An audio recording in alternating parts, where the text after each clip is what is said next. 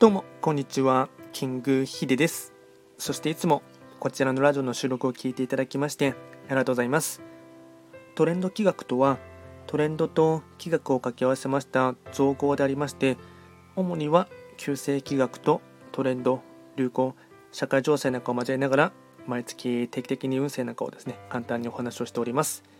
で今日話をしていきたいテーマといたしましてはマーケティングとかですねあとビジネスに関するお話をちょっと簡単にしてシェアしていきたいかなと思いますが、まあ、少し数年前から聞くワードかと思いますがコンテンツマーケティングっていう言葉ですね聞いたことがないですかね。でちょっとマーケティングって聞くとですね、まあ、人によってはですねちょっとアレルギー反応が起きるかもしれませんしなんか難しそうだなとかですねあとちょっと面倒くさいなとかあとその横文字は何なんだみたいな感じに思われてしまう方もですねいるかもしれませんが、まあ、ちょっと今回ですね、まあ、今後にかけてはですね、まあ、マーケティングとかですね、ま営業活動とかはする上ではですね、ますごく大事な部分でもありますし、まこういった、まですね、あとポッドキャストをはじめ、ま音声配信を聞いていただいている方にもですね、まマーケティングはですねやらない知っていると知っていないとでは運命の差というところもあるかと思いますので、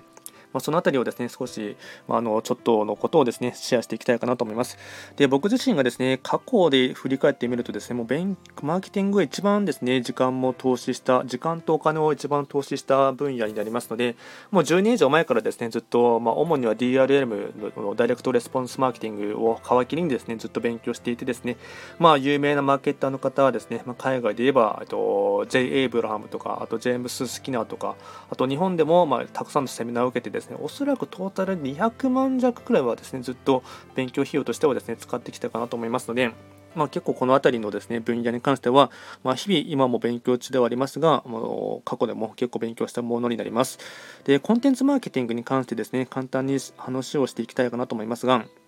ちょっと過去にですね、取っていたノートをですね、えっと、見ながら、えっと、分かりやすいようにですね、お話しできればなと思うんですが、まず、まあ、特に音声配信に関してちょっと特化した感じで、えっと、噛み砕いてやっていきたいかなと思いますが、そもそものですね、このコンテンツマーケティングのですね、まずメリットとデメリットっていうのをですね、ざーっと話していきたいかなと思います。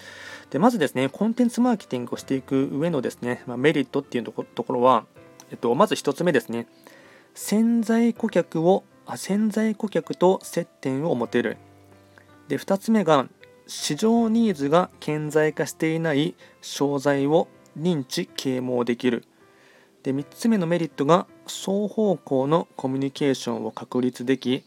顧客インサイトを得られる、まあ、顧客インサイト顧客情報ですねを得られる。で4つ目が顧客のニーズを育てられる。で5つ目が顧客ロイヤリ顧客ロイヤリティが高まる。ちょっと噛みつかんでしまいましたがで6つ目がですね専門家としてのブランディングに役立つ。で7つ目が長期的な費用対効果が高い。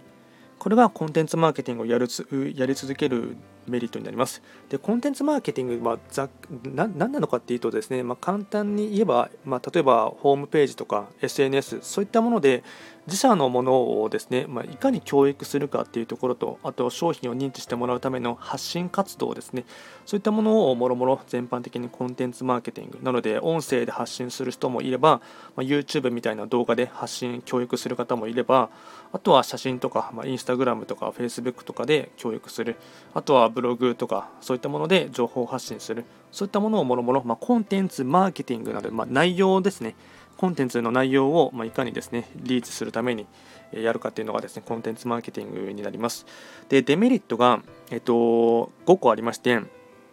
コンテンツマーケティングやるデメリットですね。1つ目運営に手間と時間がかかる。2つ目短期の費用対効果が悪い。かっこ速効性が低い。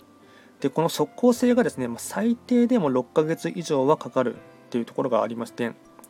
であとデメリット3つ目ですね。リーチ力が弱い。で4つ目が長期にわたって取り組む必要がある。で5番目。ただではない、まあ、社員工数社員の方のとかですね。あと作業工数などの、まあ、隠れたコスト。っっていうものがデメリットになります。で、一昔前がですね、まあ、コンテンツマーケティング結構無料でできるっていうふうに思われているところもあるかと思うんですが、まあ、無料の情報発信ですね。ただ結局、まあ、時間とか考えるとですね、まあ、そういった社員工数とか、あと作業効率とかを含めると、まあ、隠れたコストっていうところはあるかなと思います。で、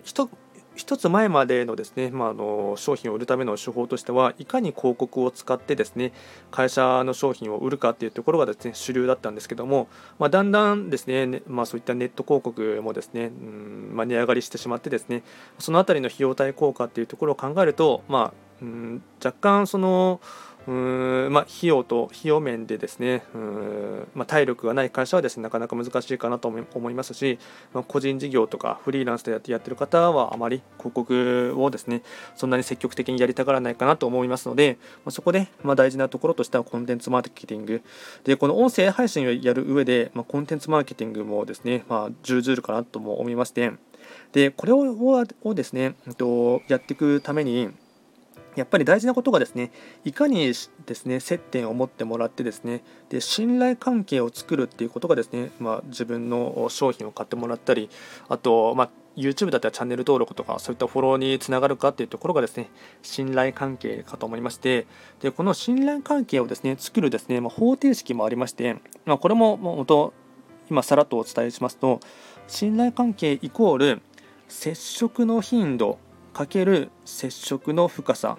なので接触の頻度はですね、まあ、音声配信に置き換えられますと、まあ、いかにですねたくさん収録を上げて、えっと、いろんな収録で自分のですね発信している内容を知ってもらうとか理解してもらう。で教育して教育であの認知してもらうということがですね接触の頻度、まあ、接触回数ですね、まあ、マーケティングで言えばですね、まあ、単純接触効果っていうところでいかに認知を知ってもらうかっていうところがですねこの接触の頻度。でかける接触の深さなので、ここはですね、いかにその知ってもらった後に、まあ、メールとかそういったもので、いかに密で、マンツーマンでコミュニケーションを取るか。あと、ここがですね、えっと、音声配信で言えば、おそらくライブ配信とか、YouTube で言えばライブ配信、YouTube でもライブ配信をしていく上で、まあ、質問に答えるとか、あと何かコメントもらった際の、まあ、そのコメント返し、そののですねやり取りが接触の深さになるかなと思います。なので、うんとまあ、今ですね僕はスタンド FM とポッドキャストに配信しているので、スタンド FM の場合でしたら、まあ、接触の頻度はですねいかにま収録の数を増やすかっていうところも、まあ、毎日更新をできるだけするとかですね、で接触の深さはいかに、ま、コメント入ってもらったら、入ってきたらそのコメントに返すとか、あと、ポッドキャストだったら、えっと、何かですね、レターが来た際にそれにお答えするっていうのがですね、接触の深さ。でもっとですね、身近にできることとしてはですね、まあ、僕はあまり正直、スタンド FM ではできていない部分ではあるんですが、ライブ配信の数をもっと増やしてですね、接触の深さ、あと視聴者の方とのですね、やり取りのをしていく中で、この辺りの接触の深さっていうのはですね、できるかなと思いますので、まあ、僕もですねこれを話していてですねもっとですね、えっと、接触の頻度かける接触の深さイコール信頼関係につながりますので、まあ、もっとですね、まあ、ライブ配信をやった方がいいかなっていうのいうのもですね今話していてすごく思いますしあの接触の頻度をですね保つために、まあ、できれば毎日更新、まあ、できなくても、まあ、1週間にですね、まあ、3本から4本ぐらいはですね収録を上げた方がいいかなとは思っています。なので今回は簡単にですねこのコンテンツマーケティングっていうことに関してですねまメリットとデメリットで信頼関係を築くための方程式ですね。おさらいしますと接触の頻度をかける接触の深さということで、まあ、簡単にですねお話のシェアをさせていただきました。こちらのラジオでは随時質問とかあとレターとは受付しておりますので何かありましたらお気軽に送っていただければなと思います。それでは今回も最後まで聴いていただきましてありがとうございました。